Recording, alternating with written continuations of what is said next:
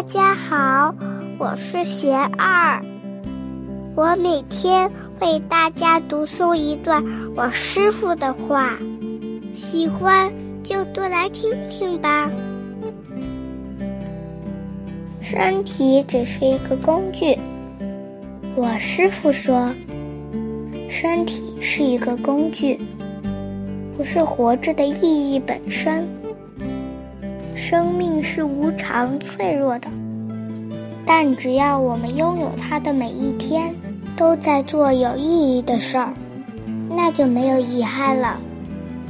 与其总是在担心身体会出什么问题，却什么也没有做，何不放下这无谓的妄念，把心力投入人生的建设呢？